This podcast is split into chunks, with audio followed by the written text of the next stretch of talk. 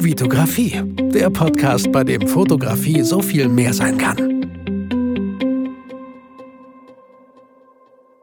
Hi, mein Name ist Vitali Brickmann und ich freue mich auf eine neue Podcast-Folge mit dir und mit einem weiteren Gast hier in meiner, in meinem Podcast. So, ihr habt es in der Beschreibung gelesen. Stefan Schäfer, viele von euch kennen ihn vielleicht. Er hat auch einen eigenen YouTube-Kanal, so wie ich ein bisschen mehr, viel mehr spezialisiert auf Reisefotografie, kennt sich tausendmal besser aus mit Lightroom als ich.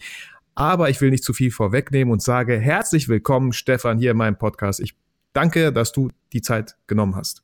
Ja, danke auch, dass ich da sein darf. Äh, ich bin auch mega aufgeregt, weil so oft war ich jetzt auch noch nicht in dem Podcast. Und ja, ich freue mich auf die nächsten äh, Minuten mit dir. Cool. Ich freue mich auch.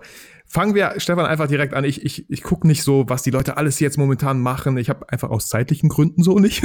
Deswegen würde ich dich bitten, einfach, stell dich doch einfach mal vor und, und sag mal gerade, was ist so, was geht gerade bei dir so ab äh, in Bezug auf Fotografie, äh, in Bezug auf Business? Und dann können wir mal gucken, wie du dazu überhaupt gekommen bist. Ja, also ich bin äh, Stefan, 27 Jahre alt im Moment. Ich werde jetzt bald 28. Ähm, und mein, mein Hauptthemenfeld ist eigentlich äh, YouTube im Moment. Das heißt, ich lade zweimal die Woche bei YouTube neue Videos hoch, meistens Tutorials zum Thema Bildbearbeitung, aber auch zur Fotografie. Wobei mein Themenschwerpunkt schon eher an der Bildbearbeitung liegt, muss man ganz klar sagen.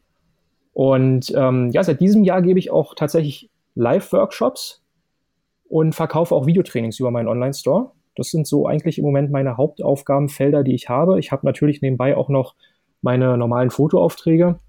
Aber man kann schon sagen, dass äh, dieses ganze Paket um YouTube herum, um die Reisefotografie herum, jetzt schon ziemlich gewachsen ist und eigentlich so mein Hauptthemengebiet ist. Ja, cool. Also genau so bin, äh, über YouTube bin ich auch aufmerksam auf dich geworden. Also ich glaube, du hast jetzt mittlerweile fast 25.000 Abonnenten, wenn ich das so. Äh ja, ich habe ich hab die 25.000 Abonnenten tatsächlich geknappt, ja. vor zwei Wochen Ach, oder cool. so. Herzlichen Glückwunsch. genau. Leute, Dankeschön. das ist die 25.000 äh, Abonnenten-Podcast-Folge von Stefan Schäfer. Willkommen. ja, geil. Ähm, Du hast gesagt, so Workshops und so, so, so Sachen, äh, bei dir läuft vieles, so du hast einen eigenen Shop. Das war auch so eine Sache, die ich bei dir gesehen habe und gedacht habe, hm, Mann, das wäre schön, wenn ich auch sowas hätte. Äh, aber ist bestimmt viel Arbeit. Ich, ich lasse mir da noch ein bisschen Zeit mit so. Ähm, aber bevor wir darauf so ein bisschen eingehen, was du jetzt gerade machst und auf diese ganze, auf die ganze Workshops, die sich total super spannend anhören in äh, in New York meinst du, in Dubai, äh, mega cool. Aber wie bist du? Wie fing's bei dir an? Äh, du kannst echt gerne mal so äh, weit ausholen. Hast du damals, als du kleiner warst, schon immer irgendwie gerne fotografiert? Wusstest du, dass das irgendwie so irgendwann in die Richtung gehen wird oder hast du dich da selber überrascht? Ähm, es ging tatsächlich so ein bisschen äh, überraschend los. Also ich habe mit 13 oder 14 Jahren das erste Mal mit Photoshop hantiert äh, darf man ja wahrscheinlich gar nicht laut sagen, aber ich habe damals von einem, von einem Kumpel von meinem Vater so eine gecrackte Photoshop-Version bekommen. Das war so eine Photoshop 7-Version, glaube ich, war das. Nicht nur, nicht nur du. Ja. und äh, ich fand es immer schon spannend, irgendwie ähm, grafisch zu arbeiten. Also ich war schon immer irgendwie, ähm, ja, so ein bisschen daran interessiert, einfach ähm, kreativ zu arbeiten. Ähm, habe auch früher Musik gemacht und so weiter. Also es ging alles immer schon so ein bisschen in die Kreativecke bei mir. Und ich habe dann so mit 13, 14 angefangen mit Photoshop so ein bisschen rumzuhantieren, habe damals auch schon so für Freunde von meinem Vater, die halt selber ein Business irgendwie hatten, habe ich dann auch mal irgendwie Visitenkarten erstellt oder so, aber halt auf so einem ganz niedrigen Level. Ne? Und ähm, als ich dann 18 geworden bin, habe ich mir so vorgenommen, äh, direkt nach meinem Geburtstag mich eigentlich damit selbstständig zu machen. Also ohne jetzt äh, speziell eine Ausbildung oder so zu haben, das war eigentlich alles so Learning äh, by Doing. So, ich habe auch viel YouTube genutzt, einfach um mir, um mir Sachen anzugucken. Ich habe auch äh, mir verschiedene Bücher gekauft und habe die gelesen zum Thema Bildbearbeitung und so weiter. Und dann habe ich irgendwann, ähm, ich hatte einen sehr guten Kumpel, schon, schon seit Ewigkeiten, und der hat irgendwann angefangen zu fotografieren. Und dann hat er mich irgendwann einfach mal mitgenommen. Das war so, wir sind einfach nach Berlin reingefahren und haben einfach so ein paar Bilder gemacht von, von, von der Stadt. Und da habe ich irgendwie so gemerkt, äh, ich habe ihn dann so verschiedene Sachen gefragt, was man da so machen kann und so weiter und was es da so für Möglichkeiten gibt und habe dann einfach so gemerkt, ey, das ist doch eigentlich eine ganz coole Sache. Und da meine Mutter damals auch schon so ein bisschen hobbymäßig fotografiert hat, habe ich mir dann einfach mal ihre Kamera genommen und bin dann mit ihm mehrmals zusammen losgezogen und habe dann einfach so selber angefangen zu fotografieren und habe halt auch so gemerkt, naja, dann habe ich so meine eigenen Bilder, die ich bearbeiten kann in Photoshop und äh, muss nicht immer so fremdes Material irgendwie verwenden, sondern äh, kann da wirklich noch kreativer werden, weil ich halt wirklich, das ist dann 100 Prozent meine Arbeit. Ja, cool. Also du meinst auch echt äh, nicht analog, sondern wirklich schon digital. Das war damals schon digital. Das war, ich, ich, ich fotografiere noch gar nicht so lange, wenn ich ehrlich bin. Ich glaube, ich habe im Jahr 2011 angefangen. Ach krass, okay. Ende 2011 habe ich angefangen mit der Fotografie. Hab mir dann, also ich habe dann die, die Kamera von meiner Mutter benutzt. Die hatte damals so eine Nikon D300 war mhm. das. Und habe dann mir selber so ein paar Objektive irgendwann mal dazu gekauft. Nikon Blitz habe ich mir dann irgendwann mal gekauft. Und dann war für mich eigentlich auch schon klar, ich, okay, ich bleibe bei Nikon. Also ja. wenn es jetzt um das System geht, da wird man ja auch immer gefragt. Und habe mir dann aber auch irgendwann äh, eine, eine eigene Kamera dann gekauft. Und so hat es sich dann irgendwie entwickelt. Ich finde das voll spannend. Also du, du hast gesagt, du, du wolltest dich, äh, du wusstest schon, dass wenn du 18 bist, dass du dich selbstständig machen willst so. Ähm, ja. Ich, ich lief noch mit 18 irgendwie so gefühlt äh, nicht mit Windeln rum, so, aber ich hatte alles andere im Kopf, äh, äh, außer sich selbstständig zu machen. Also wie, erzähl mal gerne ein bisschen mehr darüber. Wie, wie kommt man auf die Idee, sich mit 18 selbstständig zu machen? Ja, das ist eine gute Frage. Also ich war schon immer so durch meine Familie so ein bisschen geprägt, ähm, selbstständig zu arbeiten, weil ähm, mein Vater ist selbstständig, der ist, der ist Arzt, der hat, mhm. äh, hat, hat eine Praxis halt aufgemacht, hat sich niedergelassen, ist, ist damit quasi selbstständig. Ähm, und mein Onkel zum Beispiel, der ist auch selbstständig, der hat eine, eine IT-Firma. Und von dem habe ich auch sehr, sehr viel gelernt. Also bei dem habe ich früher auch Praktikum gemacht und alles Mögliche. Und das, äh, mein Onkel ist schon so einer meiner größten Vorbilder, sage ich mal. Ach, cool. Und äh, da habe ich einfach so dieses selbstständige Denken sehr früh eingetrichtert bekommen und habe halt auch so die Vorteile, natürlich auch die Nachteile von der Selbstständigkeit gesehen. Aber für mich haben diese Vorteile halt immer überwogen. Ne? Also damals, wenn man so jung ist, dann sagt man sich immer so, ja, dann kann man sein eigener Chef sein, dann kann einem keiner was sagen und so weiter. Das sind ja diese typischen Merkmale, die man erstmal mal raushaut. Ja. Aber wenn man dann halt äh, mal so ein bisschen genauer drüber nachdenkt, ähm, gibt es da natürlich auch noch andere Vorteile. Äh, man kann sich seine Zeit halt selber so ein bisschen einplanen äh, und eintakten wenn es jetzt zum Beispiel darum geht, ich, ich will eine Fotoreise machen, dann bin ich halt sehr viel flexibler, als wenn ich irgendwo im Angestelltenverhältnis bin. Auf jeden ne? Fall, auf jeden Fall. Ich habe auch halt vor kurzem, ich glaube, die letzte Folge, die ich hochgeladen habe, war, waren die drei Vor- und Nachteile äh, der Selbstständigkeit. So für mich, ich bin jetzt so seit einem Jahr selbstständig, aber trotzdem habe ich so ein paar Learnings schon mal rausgehauen. Und ein, ein großer äh, ja, großer Nachteil, den ich so gesehen habe, war halt so, wenn man Urlaub macht. Ne? Also für mich ist es immer so irgendwie doppeltes Minus erstmal, weil das ist, ja. Äh, ich gebe Geld aus und ich verdiene aber auch kein Geld in der Zeit. So, äh, aber trotzdem äh, die Vorteile überwiegen halt ganz klar und ähm, super, super spannend. Also ich finde es auch voll interessant. So, ich, ich glaube, das ist klar. Wenn du, wenn du so Eltern hast und einen Onkel hast, dann ja, du bist damit ein bisschen groß geworden, so ne. Und äh, klar, verständlich, wenn viele Angst davor haben, sich selbstständig zu machen. Und das Krasse ist ja so, ähm, du kriegst dann, wenn du dich selbstständig machen willst, wenn du der Erste in der Familie bist, so im ganzen Bekanntenkreis der Erste bist, der sich selbstständig machen will, dann kriegst du so Sachen zu hören von, bist du dir sicher? Das ist doch voll schwer. Ich habe doch nur, äh, ich, ich kenne da auch einen, der ist kläglich gescheitert. Und äh, Leute geben dir einen Rat, die gar nicht da sind, wo du bist. Und man nimmt das sich so zu Herzen und fängt gar nicht erst an. Also man holt sich da einfach total von den falschen Leuten irgendwie die Meinung. Und aber du hattest halt die richtigen Leute, du hattest genau die Leute, die schon selbstständig sind und äh, ja, finde ich, finde ich voll cool, dass das so bei dir passiert ist und deswegen kann ich mir das echt gut vorstellen, dass man da jetzt nicht so die Angst hatte. Ja, natürlich. Man hat, man hat weniger Angst, ähm, weil man halt natürlich auch ein bisschen beraten wird. Auf der anderen Seite gibt es ja auch verschiedene Arten, sich selbstständig zu machen. Das muss man ja auch mal so sagen. Ne? Also ich sag mal jetzt als Fotograf braucht man ja erstmal nicht so viel. Du brauchst im Endeffekt, du brauchst halt dein Kameraequipment, klar und du brauchst halt einen Rechner und, und, und die Bildbearbeitungssoftware. Ansonsten hast du ja gar nicht so viel, was du brauchst. Du musst ja nicht zwangsweise dir ein Geschäft mieten. Du kannst ja auch zu Hause anfangen. Das sind ja alles Kosten, die du erstmal gar nicht hast. Wenn du jetzt zum Beispiel ein Restaurant aufmachst, dann musst du dir halt eine, eine riesen Fläche mieten und wahrscheinlich auch so einen Vertrag über zehn Jahre abschließen oder so. Das mhm. hast du ja alles gar nicht. Und dadurch ist das Risiko natürlich auch bei sowas wesentlich geringer, als wenn man ähm, ja, ein Ladengeschäft zum Beispiel aufmacht. Also ja, vor allem hast du zum Beispiel mehr Respekt. Mit Eltern gewohnt, ne? Also mit 18 genau, hast du ja genau, wahrscheinlich ja.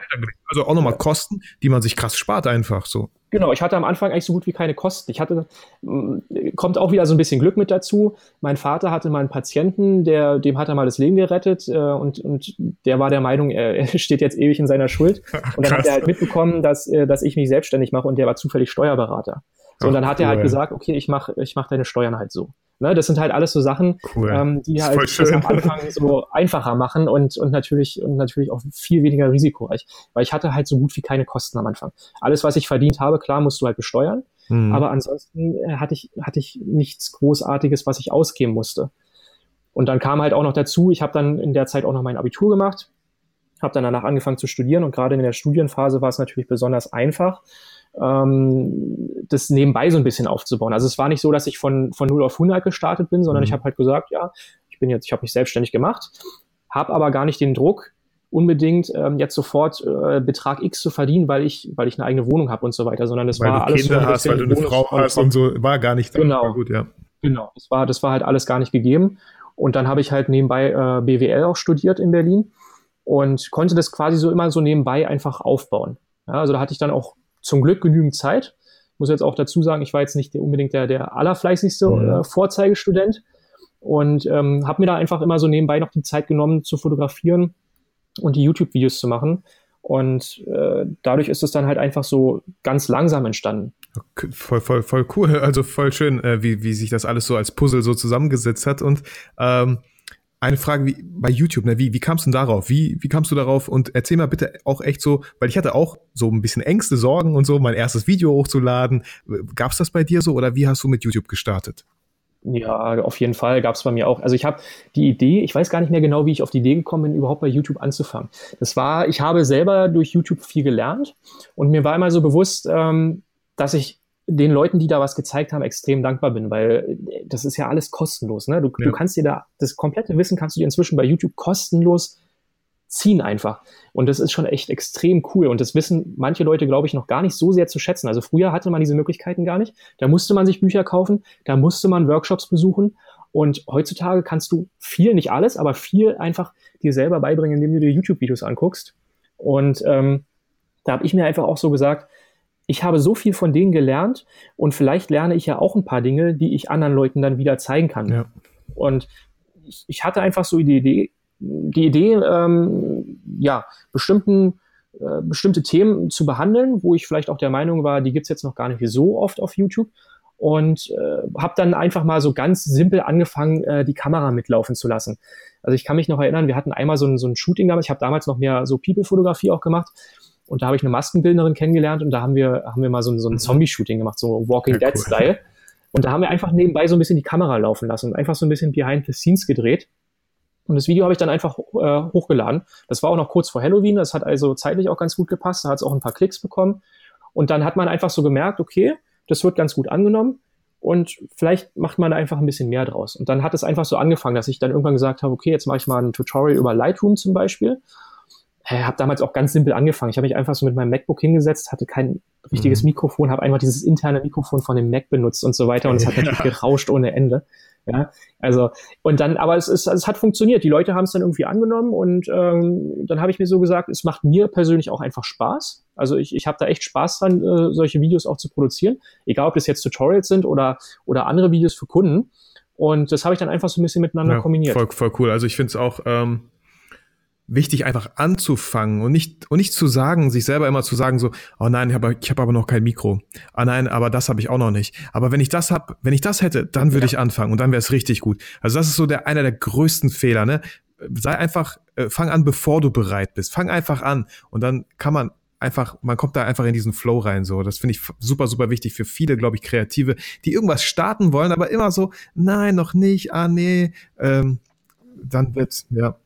Auf jeden Fall. Also das, das, äh, diese, diese Fehler mache ich auch immer wieder. Ich sage mir auch immer wieder, ja, fang einfach an. In dem Fall habe ich es einfach mal gemacht. Aber es gibt auch ganz viele andere Projekte, wo ich mir selber immer wieder sage, warum mhm. fange ich nicht einfach an? Warum denke ich jetzt so viel noch darüber nach? Bestes Beispiel ist bei mir zum Beispiel meine, meine, meine Webseite. Mhm. Also ich rede jetzt nicht von meinem Online-Store, den habe ich relativ fix fertig bekommen, ähm, weil ich dazu auch so ein bisschen mhm. gezwungen war, wegen finanziellen Sachen und so. Aber äh, die, die eigene Webseite, wo ich einfach so mein Portfolio habe, ich, ich habe, glaube ich, anderthalb Jahre an dieser Webseite gesessen.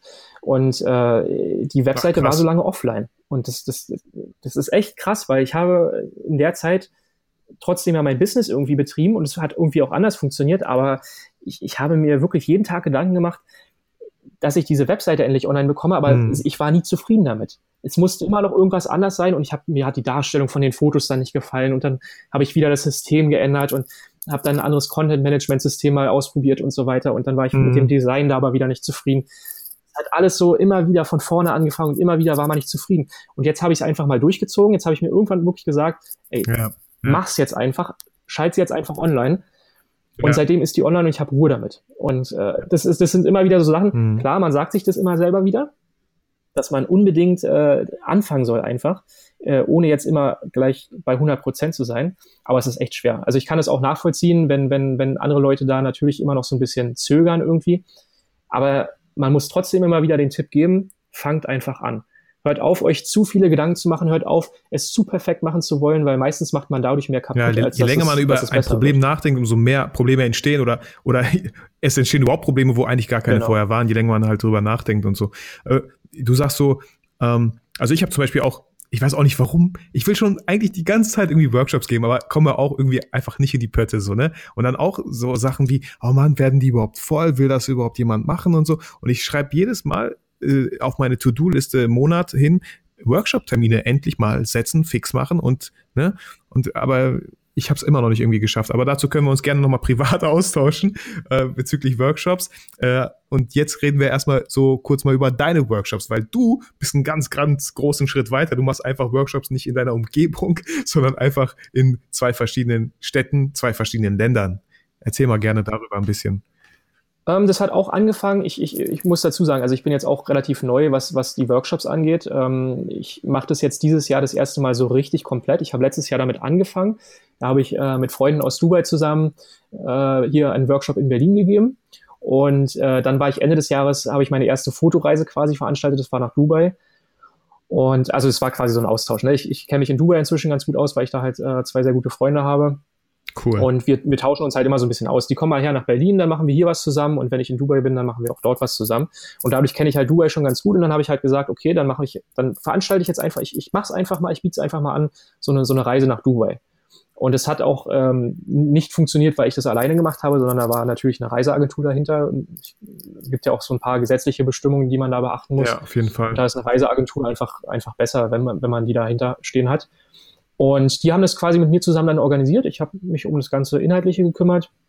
Die Reiseagentur hat sich dann darum gekümmert, dass wir Flüge bekommen, dass wir ein, ein gutes Hotel bekommen. Haben uns da dann auch verschiedene Sachen noch dazu gebucht, wo ich gesagt habe, das ist vielleicht ganz cool. Also wir haben da nicht nur fotografiert, sondern wir haben zum Beispiel auch einfach mal so eine Wüstensafari dann gemacht mit so, einer, mit so einem Jeep. Einfach, dass man auch gerade bei solchen Erlebnisreisen, dass man da einfach auch ein bisschen was anderes hat. Nicht nur von morgens bis abends ja, fotografiert, klar. sondern dass man da so ein kleines bisschen Abwechslung mit drin hat. Und es war echt cool. Es hat echt Spaß gemacht. Ähm, wir waren eine echt kleine Gruppe, also es waren nur vier Teilnehmer, mhm. also in Anführungsstrichen nur. Mhm. Äh, viel, größer würde ich es auch gar nicht machen wollen, mhm. gerade bei solchen Fotoreisen. Ich habe mir mal als Ziel gesetzt, also niemals mehr als zehn Teilnehmer. Ja, ich glaube, das ist auch, das ist dann irgendwie schon so Rudelding oder oder so, als genau. ob man nur aufs Geld aus wäre. Also ich glaube, ich denke denk auch so acht, maximal zehn, so. Und ähm, ja. was ich auch ganz kurz, wenn ich dazwischen grätschen darf, zum Beispiel, ich habe auch diese Station Shoot-Reihe gemacht auf YouTube und da habe ich auch so Bock, einfach nur mit vier Leuten, weil viel mehr will ich gar nicht, mit viel mehr will ich äh, mit der Bahn gar nicht durch Bielefeld hier fahren. Einfach nur vier Leute und mit denen so ein Workshop, das reicht auch völlig, wo ich mir manchmal denke, oh, vier ist schon echt viel so, ne? Es kommt immer drauf an. Genau, es kommt, immer, es kommt immer ein bisschen drauf an, wie viel Zeit man auch hat. Also wenn man so einen Eintages-Workshop gibt, dann ist es natürlich äh, umso schwerer, mit vielen Leuten zu arbeiten. Wenn du eine Woche mit denen unterwegs bist, dann können es halt auch theoretisch ein paar mehr sein, weil du dann halt mehr Zeit hast, um auf den Einzelnen einzugehen. Ja. Also das, das ist halt immer so eine, so eine Sache, das sind auch Erfahrungswerte, die man einfach sammeln muss, die ich auch gerade sammle. Ähm, also man hätte durchaus mit mehr Teilnehmern nach Dubai fahren können. Aber es wird dann natürlich, man muss dann so ganz einfache Dinge beachten. Also wir waren fünf Leute und mit fünf Leuten passt man zum Beispiel nicht in ein normales Taxi. Weil ja. da ist ja der Fahrer noch mit dabei. Ja. So, also muss man immer gezwungen, entweder zwei Taxen zu nehmen oder ein Großraumtaxi. Mhm. Und das sind, das sind einfach so Kleinigkeiten, an die man am Anfang bei so einer Planung wahrscheinlich gar nicht denkt. Aber wenn man die Erfahrung dann einmal gesammelt hat, dann ist es schon relativ wichtig und dann achtet man auch drauf. Dass man halt dann schon so eine Anzahl nimmt, dass es entweder genau ein Taxi oder genau zwei Taxis sind oder wie auch immer. Also äh, das sind dann so Kleinigkeiten einfach. Ja, cool. Und äh, genau, wo, wo, erzähl mal ein bisschen mehr jetzt, ähm, New York, ist das ein Ziel, was jetzt nur noch so ansteht? Ja, also genau, New York äh, wird die Fotoreise dieses Jahr im September sein. Ähm, da fahren wir auch über den 11. September tatsächlich nach New York. Das ist äh, mhm. äh, ganz bewusst so gelegt, weil mhm. dort ja dieser Memorial Day ist mhm. und ähm, auch für Fotografen relativ interessant sein wird, weil dort an diesem Tag, nur an diesem Tag, äh, diese zwei Laserstrahlen in, die, in, die Luft, in den Himmel ach, geschossen ach, cool. werden, wo halt okay. das alte World Trade mhm. Center stand. Also das wird mhm. quasi noch durch Laser nochmal so ein bisschen mhm. nachgebildet. Und es ist fotografisch halt echt wertvoll. Also ja. da kann man, kann man sich mal bei Google so ein paar Bilder anschauen. Das sieht echt cool aus. Und ich will halt auch einfach mal selber so die Stimmung in der Stadt mhm. aufsaugen, mhm. wie das an diesem Tag so sein wird. Ja. Ich, ich glaube, das ist, also die, ich, ich war schon ein paar Mal in New York und die New Yorker sind ja sowieso so ein ganz eigenes Volk und es ist auf der einen Seite extrem cool, wie die so miteinander umgehen. Auf der anderen Seite denkt man sich auch manchmal so, hä? Es ist halt einfach eine andere Kultur. Und man will es aber auch einfach einmal miterleben, wie, wie die New Yorker oder auch die Amerikaner allgemein an so einem Tag dann wirklich drauf sind. Mhm. Und deswegen haben wir gesagt, machen wir das dieses Jahr über den 11. September. Und äh, werden da einfach, denke ich mal, auch vom Wetter her ganz, ganz gut liegen. Im September ist es in New York äh, ja, fürs, für den Fotografen eigentlich optimal. Und da werden wir einfach eine Woche Spaß haben. Ja. Eine Woche lang New York erkunden. Ich war jetzt ein paar Mal in New York, ich kenne da ein paar sehr gute Spots. Ähm, und da äh, sollte, sollten wir auf jeden Fall sehr viel Spaß dann haben. Also eine, eine ganze Woche, eine ganze Woche mit wie vielen Teilnehmern? Auch so vier, fünf Teilnehmer oder? Ähm, ich habe auch da gesagt maximal zehn. Mhm. Ich habe jetzt gerade gar keinen Überblick, wie viele es im Moment gebucht mhm. haben. Es sind noch ein paar Plätze auf jeden Fall ja. frei. Aber ähm, das Tolle bei diesem Workshop ist, ist jetzt ein bisschen ja, Werbung. Gerne, gerne, gerne. Aber ja, das Tolle bei den Workshops ist halt, äh, oder bei diesen Fotoreisen ist, dass dort alles mit dabei ist. Das bedeutet in dem Preis, das Ganze kostet äh, 2800 mhm. Euro pro mhm. Person für eine Woche New York. Da Krass. ist aber auch der Flug ja, mit dabei. Mhm. Also normalerweise hat man ja bei diesen Fotoreisen, das, da sagt man dann immer, ja, Flug ist, ist nochmal mhm. extra. Ähm, bei uns ist es halt wirklich so, dass dieser Flug halt auch mit ja. dabei ist.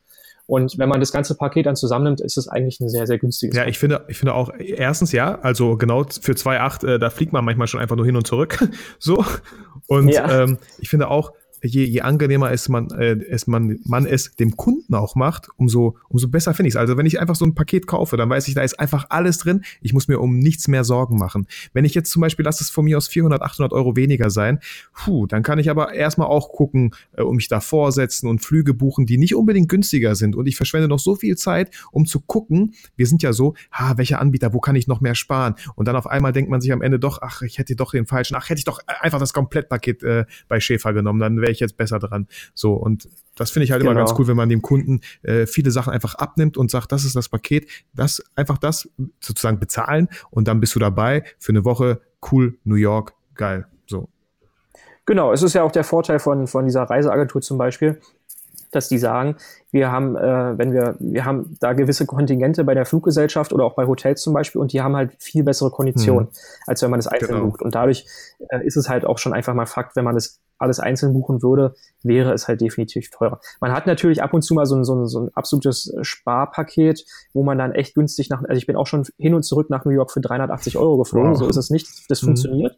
Ja, also hier so Urlaubspiraten mhm. oder so muss man ab und zu mal gucken. Ähm, da gibt's manchmal schon so echt hammer Angebote, aber das sind dann natürlich auch ganz bestimmte Daten. Mhm. Und äh, gerade zu den Daten, wo man danach dahin fliegen will, funktioniert's halt mhm. nicht. Das ist halt dann immer so die Sache. Ne? Und ähm, Du sagst eine Woche, hast du jetzt die ganze Woche so ein bisschen durchgeplant? Ist da auch vielleicht ein Tag mal wirklich, äh, jeder macht, was er will? Oder äh, kannst du uns da noch so ein bisschen mitnehmen? Genau, also es ist so, dass äh, natürlich schon die Woche äh, geplant ist. Also man, man hat schon so ähm, zumindest ungefähr, also ich, ich weiß ganz genau, welche, welche Locations ich abarbeiten will, mhm. bin aber auch flexibel. Wenn jetzt, wenn jetzt die gesamte Gruppe sagt, wir würden gerne noch zu der Location, die da eigentlich gar nicht mit geplant ist, kann man sowas auch machen mit mir. Also ich bin da jetzt nicht dann so äh, darauf festgelegt, dann irgendwie, ich muss meinen Plan hier durchziehen, sondern wenn die Gruppe an sich sagt, äh, wir würden gerne das machen statt dem, Klar. dann ist das überhaupt kein Problem. Ne? Mhm. Und ähm, ich, ich, ich habe es jetzt nicht so durchgeplant, um 8 Uhr sind wir an dem Punkt, um mhm. 10 Uhr an dem Punkt, sondern mehr so, wir wollen das und das machen, ja. das sind die Spots zum Sonnenaufgang, das sind die Spots zum Sonnenuntergang und dann wird das dann auch einfach immer so, je nach Wetterlage so ein bisschen geguckt, äh, an welchem Tag wir dann was machen. Ja. Also das, cool. das will ich nicht zu sehr im Voraus planen, weil äh, da gibt's einfach zu viele Unwägbarkeiten. Ja, zu viele Faktoren auch. Ne? Und je, je, weniger man genau. so krass plant, umso flexibler ist man halt auch einfach, um ausweichen zu können und so. Aber wenn man so, so ein paar Eckdaten hat, so ein paar Checkpoints und so, die man einfach abgehen will, ich glaube auch, dass das klappt dann auch echt, echt gut. Das sollte man sich auf jeden Fall machen. Und auch gerade wenn man, wenn man alleine verreist oder so, das ist jetzt vielleicht auch nochmal ein kleiner Tipp, wenn man, wenn man verreist, ich, ich gucke immer ganz gerne vorher einfach, wenn ich in irgendein Land fahre, also jetzt Beispiel, ich, ich will nach Paris mhm. fahren. So, dann gucke ich einfach vorher mal zum Beispiel bei 500 Pix, oder ah, cool. einfach auch Google suche, gucke ich einfach mal, ich gebe einfach mal Paris ein und je nachdem, was für eine Art von Fotografie du betreibst, also ich mache ja so Cityscape-Aufnahmen, mhm. bedeutet Stadt, Stadtansichten, Da gucke ich einfach mal nach, was so andere Leute gemacht haben. Das bedeutet nicht, dass ich die unbedingt kopieren will. Das bedeutet einfach, dass ich einfach erstmal mir einen Überblick verschaffen möchte, was es denn so für bekannte Fotospots gibt, die man vielleicht selber auch machen möchte. Und äh, vielleicht gibt's, vielleicht findet man dann aber auch andere Kompositionen oder vielleicht findet man auch einen Spot, der in der Nähe ist oder so, dass man sich da einfach erstmal so einen kleinen Überblick verschafft und mit einem gewissen Plan dann diese Reise antritt. Dass man nicht erst vor Ort guckt, oh, wo könnte es, das sollte man natürlich auf jeden Fall auch nochmal machen, aber dass man auf jeden Fall sich vorher schon mal so ein bisschen Gedanken macht, was könnte ich dort tun? Dann guckt man sich vor Ort an und wenn es einem gefällt, dann macht man es und wenn nicht, dann nicht. Cool. Ähm, du sagst, du machst ganz viele äh, Cityscape, oder wie, ist das richtig? City? City? Cityscape-Bilder. Genau. Also wie ah, Landscape, ah, okay. nur Cityscape. Ah, ja, verstehe. Ja. Klick, hat Klick gemacht. Ich hoffe, man hat es gehört. Ähm, äh, erzähl doch mal so ein bisschen über dein Equipment. Also wenn man jetzt so, ich bin jetzt nicht so der Reisefotograf, ne? Alle Leute, die mich kennen, so, die wissen genau, ich fotografiere am liebsten Menschen so, aber war auch mal bei uns in der Stadt unterwegs und es hat mir super viel Spaß gemacht, äh, so ein bisschen reportagemäßig das Stadtleben einzufangen, die Architektur so ein bisschen festzuhalten, fand ich auch super, super interessant. Ist halt jetzt nur nicht das, was ich unbedingt die ganze Zeit mache. Ähm, was, was müsste man so mitbringen an Equipment? Kannst du da vielleicht noch so ein paar Tipps raushauen, wenn man, wenn man jetzt denkt so, hey, das möchte ich auch machen und ich möchte am liebsten einfach mit meiner Stadt anfangen. Wenn man in Berlin, München, Köln lebt, kann man doch super mit so einer, mit so einem Cityscape wahrscheinlich starten, oder? Auf jeden Fall. Also da muss es auch gar nicht eine Großstadt unbedingt sein. Das, das funktioniert, zum, funktioniert auch in Heidelberg zum Beispiel. Ja? Also da ähm, ist man gar nicht so auf, auf eine Großstadt unbedingt festgelegt. Natürlich hat man in, in Großstädten meistens etwas modernere Architektur oder vielleicht auch mal eine Skyline. Also wenn du zum Beispiel in Frankfurt unterwegs mhm. bist, äh, das ist halt die Skyline von Deutschland, ja. so sage ich mal. Mhm. Ähm, aber du hast, du, du kannst damit überall in jeder Stadt eigentlich starten. Und das Tolle ist, dass man Cityscape und Landscape, das, das, da unterscheidet sich das Equipment nicht wirklich. Ja, habe ich mir auch schon fast gedacht. Bedeutet, du, hast, du baust halt, ja genau, du baust halt eine, ein Weitwinkelobjektiv meistens, also gerade für Städtefotografie ähm, hast du ja nicht so viel Platz dann meistens nach hinten. Meistens stehst du nur auf der anderen Straßenseite oder, oder, oder auf, irgendeinem, auf irgendeinem Hochhaus oben. Und äh, meistens fotografierst du relativ weit. Es gibt natürlich auch immer wieder Ausnahmen, deswegen hat man meistens auch noch so ein, so ein, so ein Teleobjektiv irgendwie mhm. oder ein, ein Standardobjektiv mit dabei aber äh, die meiste Zeit ist eigentlich ein Weitwinkelobjektiv drauf. Würdest du sagen, Stativ ich, ist Pflicht oder also bei Nacht ja. auf jeden Fall, ne? Da würde ich mir auch denken, bei Nacht brauchst du auf ja. jeden Fall ein Stativ. Aber ich, ich würde auch jetzt so einfach mal behaupten, wenn du halt tags unterwegs bist, brauchst du natürlich kein Stativ. Es sei denn, du hast da voll krasse Kompositionen so vor. Aber so um Reportage ein bisschen festzuhalten, klar, einfach, einfach loslegen und drauf losfotografieren, solange genug Licht vorhanden ist, oder? Also das, das ist ja, das ja, muss man ja zusagen, das sind ja zwei völlig unterschiedliche Paar Schuhe. Reportage, ähm, wenn man so ein bisschen Streetfotografie quasi macht, dann auf jeden Fall ohne Stativ, weil du bist viel beweglicher. Mhm. Wenn du diese Stadtansichten fotografierst, wo du dir wirklich sehr viel Zeit nimmst für ein Foto, also mhm. es ist tatsächlich so, wenn ich losgehe äh, und fotografiere, komme ich meistens nur mit einem Foto nach Hause. Ach cool, ähm, krass, ja, aber, aber ja. Macht, macht total Sinn auch so. Du, ja, erzähl weiter. Das ist, ja, das ist tatsächlich wirklich so, ähm, du, du hast ja auch nur ein bestimmtes Zeitfenster zum Fotografieren. Also ich bin jemand, der hat sich so auf die, auf den Sonnenuntergang und die blaue Stunde äh, fokussiert, mhm. weil da halt einfach auch das Licht am schönsten ist. Also sowohl in der Landschaft als auch in der, in der Städtefotografie ist es halt so, wenn der Himmel halt dann bläulich wird, wenn es ein bisschen dunkler wird, wenn die, wenn die Lichter in der Stadt angehen, dann hat man erstens ein sehr ausgeglichenes Foto von der, von der Belichtung her. Also dann ist der Himmel halt nicht mehr zu hell und die Stadt ist zu dunkel, wie man es jetzt zum Beispiel mitten am Tag hätte.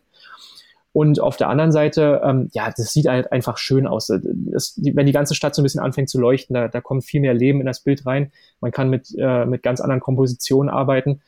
Und da braucht man sowieso ein Stativ, weil dann halt schon Belichtungszeiten von vier, fünf Sekunden nötig sind. Mhm. Und auf der anderen Seite ist es aber auch so, empfehle ich immer, wenn man wirklich Landschafts- oder Städtefotografie in der klassischen Form betreibt, also jetzt nicht Reportagefotografie, sondern wirklich diese Stadtansichten macht, würde ich immer ein Stativ mitnehmen, weil man sich viel mehr darauf konzentrieren kann, viel mehr Zeit nehmen kann, eine, die perfekte Komposition zu finden. Mhm. Und wie gesagt, ich komme mit einem Foto meistens nach und manchmal sind es zwei. Ja, oh, manchmal ist es auch gar keins. Du übertreibst aber. Ja, genau. Also das ist halt was völlig anderes als zum Beispiel ja. in, in der People-Fotografie. Ne? Da, da hat man dann halt echt so eine, so eine coole Auswahl und ähm, da ist der Output einfach viel höher und, und ja, das, ich, ich, ich glaube, das ist halt am Anfang so, wenn man, also jetzt gerade so für dich wahrscheinlich, mhm. der viel People-Fotografie macht und jetzt anfangen würde mit, mit äh, Städtefotografie, du würdest dir wahrscheinlich am Anfang so denken, ja, immer nur ein Foto und dafür äh, betreibe ich jetzt drei, vier Stunden ja, genau. Aufwand. Das ist natürlich, ne, das, äh, da, ja, das, daran muss man sich dann so ein bisschen ja, gewöhnen. Aber das ist so schön, weil der Podcast heißt ja auch, Fotografie kann so viel mehr sein und das, das finde ich halt immer, immer wieder, dass es so viele Formen der Fotografie gibt und äh, auch so krasser Unterschied. Man denkt so, hey, ist halt Fotografie, aber nochmal ganz anders. Also ich höre halt raus, du musst damit viel mehr Geduld rangehen. Ne? Nochmal wirklich, du willst dieses eine Bild haben, wo man auch so ein bisschen, vielleicht ein bisschen vergleichen kann mit Analogfotografie, wo ich mir auch viel mehr Gedanken um das eine Bild mache, weil ich ja nur 30 äh, Klick-Schuss habe für genau. den Film. Genau, und ja, hört sich auch mega spannend an. Also ähm, du sagst so, äh, innerhalb von Deutschland kannst du Frankfurt klar, klar empfehlen. Äh, man kann auch in kleineren Städten einfach, äh, ist es, ist es einfach, irgendwie nach oben zu kommen auf Dächer oder so, wie, wie, wie sollte man da, was hast du da irgendwie für einen Tipp so? Ja, das ähm, ist sehr unterschiedlich. Ähm, meistens sind es ja private Wohnhäuser. Und da muss man halt einfach mal mit der Hausverwaltung sprechen. Also das, das, da ist viel Geduld einfach gefragt. Mhm. Man kann nicht einfach so auf ein Haus hochgehen. Ähm, kann man schon machen, ist illegal. Ähm, genau. Wenn man erwischt wird, hat man ein Problem. Genau. Ja? Ähm, von daher würde ich immer empfehlen, wenn man auf irgendein Haus hoch möchte, einfach mal die Hausverwaltung anschreiben. Und manchmal sind die völlig entspannt und sagen, ja klar, kannst du machen. Andere sagen, sie wollen dafür Geld haben, weil mhm. dann, ich, ich habe es auch schon erlebt, dann haben sie wirklich einen Security-Mann mit hochgeschickt, weil das war dann halt so, ein, wirklich oben auf dem Rooftop mhm. oben drauf und dann ging es halt auch echt steil nach unten. Und da war halt einfach ein Security-Mann dann mit dabei zur Absicherung, das, der hat dann halt Geld gekostet. Manche sagen auch, das funktioniert gar nicht, also machen sie nicht. Das ist sehr, sehr unterschiedlich. Und ähm, ich bin jetzt halt viel in Berlin unterwegs. Ich habe da auch einen Kumpel, mit dem ich das viel zusammen mache. Der ist da, der ist da noch viel mehr drin als ich eigentlich. Ähm, der, der organisiert wirklich am laufenden Band irgendwie welche neuen Hochhäuser, äh, schreibt da sehr viel mit Hausverwaltung. Und äh, da klinke ich mich manchmal einfach mit ein. Manchmal frage ich auch selber irgendwo nach. Manchmal sind es auch irgendwelche Bars oder Restaurants, mhm. die halt mhm. oben irgendwo in einem, im Gebäude drin sind, wo man dann mal fragen kann. Hotels sind manchmal auch äh, ganz beliebt. Und äh, da guckt man einfach mal so ein bisschen auf Google Maps. Ähm, wenn man jetzt zum Beispiel jetzt in Berlin ganz speziell Potsdamer Platz zum Beispiel. Wenn ich mir jetzt sage, ich möchte den Potsdamer Platz irgendwie mal von oben fotografieren, dann schaue ich einfach mal bei Google Maps, ähm, was so drumherum liegt, was gut aussehen könnte. Dann schaut man als nächstes, in welche Himmelsrichtung gucke ich denn dann. Mhm. Ja, also wenn ja, ich abends fotografiere, mhm. möchte ich genau, zum Beispiel dann möchte ich halt Richtung Westen gucken, weil da der Sonnenuntergang ist. Ja, und morgens möchte ich Richtung Osten gucken weil da der Sonnenaufgang ist. Also ich möchte möglichst nicht mit dem Sonnenaufgang oder Sonnenuntergang gucken, sondern gegen den Sonnenaufgang oder Sonnenuntergang, weil man da halt dieses Farbenspiel ja. im Himmel hat.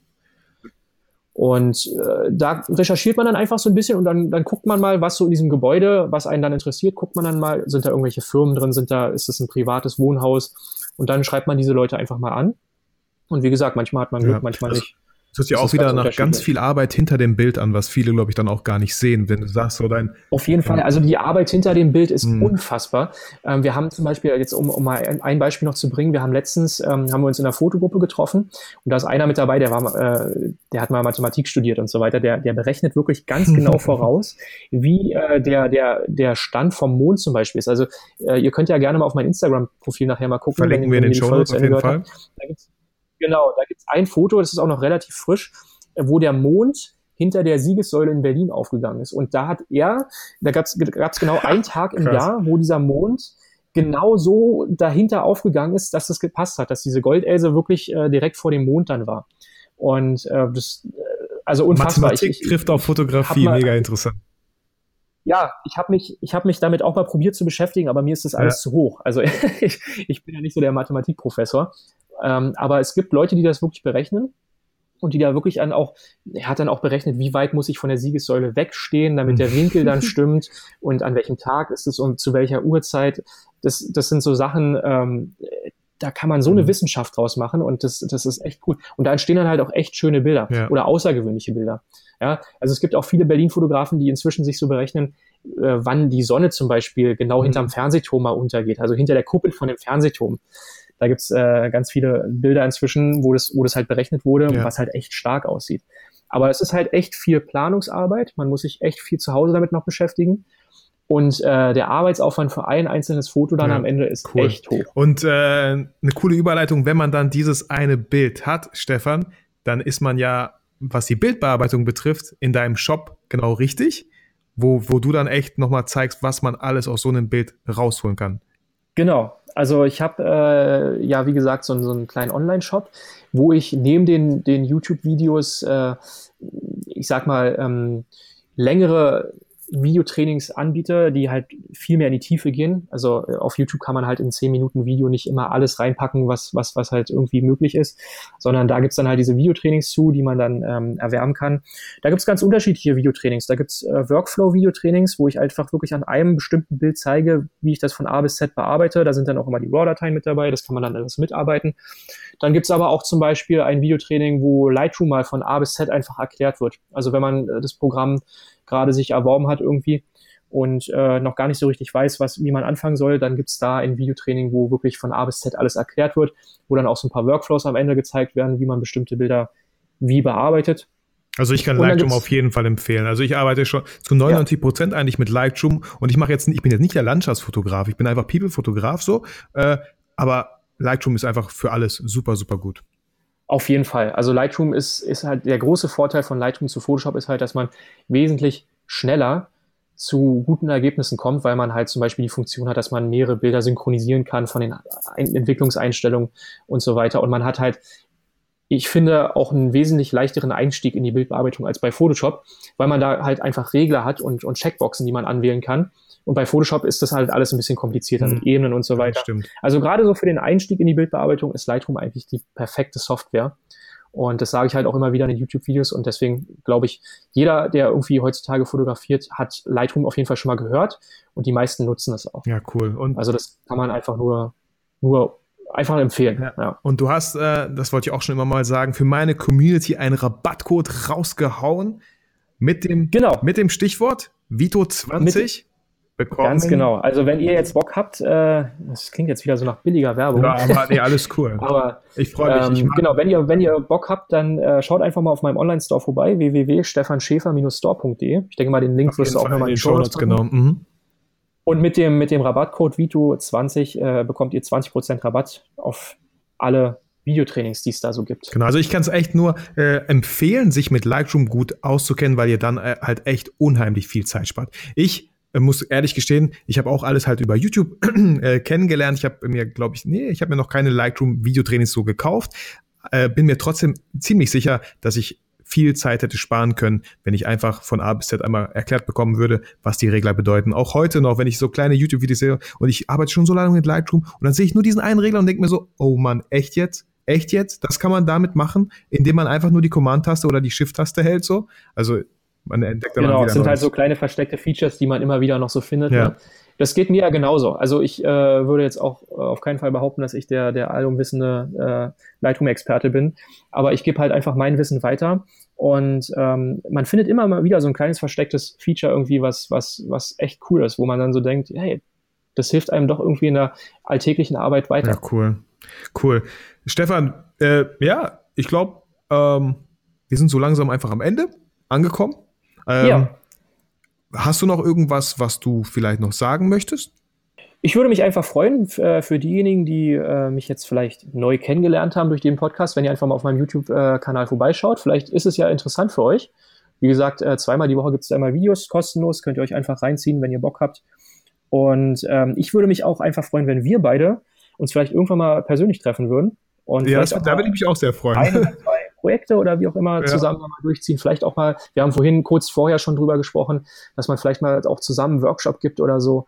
Ähm, du mehr im fotografischen Part, ich vielleicht ein bisschen mehr in der Bildbearbeitung, wie auch immer. Genau. Also da würde ich mich einfach freuen, wenn das irgendwann mal klappen würde und vielleicht äh, an deine Zuhörer, vielleicht äh, könnt ihr uns dann irgendwie mal zusammen irgendwo sehen. Ja, also ich dachte auch gerade so, äh, die ganzen Leute, die mich über YouTube halt kennen, äh, ich glaube, die vermissen halt so äh, so einen Lightroom-Teil. Diesen Lightroom-Teil findet ihr auf Stefans Kanal dann. so. Ähm, sehr gut. Sehr cool. Ich würde mich auch super freuen, wenn wir was zusammen machen so. Ich weiß, ich bin auch einer, der, der viel plant, aber dann habe ich halt auch noch äh, viele andere Verpflichtungen. Aber ich würde mir wirklich wünschen und ich glaube, wenn man genau solche Sachen halt einfach anpackt, sich einfach einen Termin setzt und einfach durchzieht, dann kommt es auch dazu, dass man sich mal persönlich trifft. Wenn man es einfach nur bei Reden belässt, dann ist es meistens immer so, ne? Ja. Das stimmt.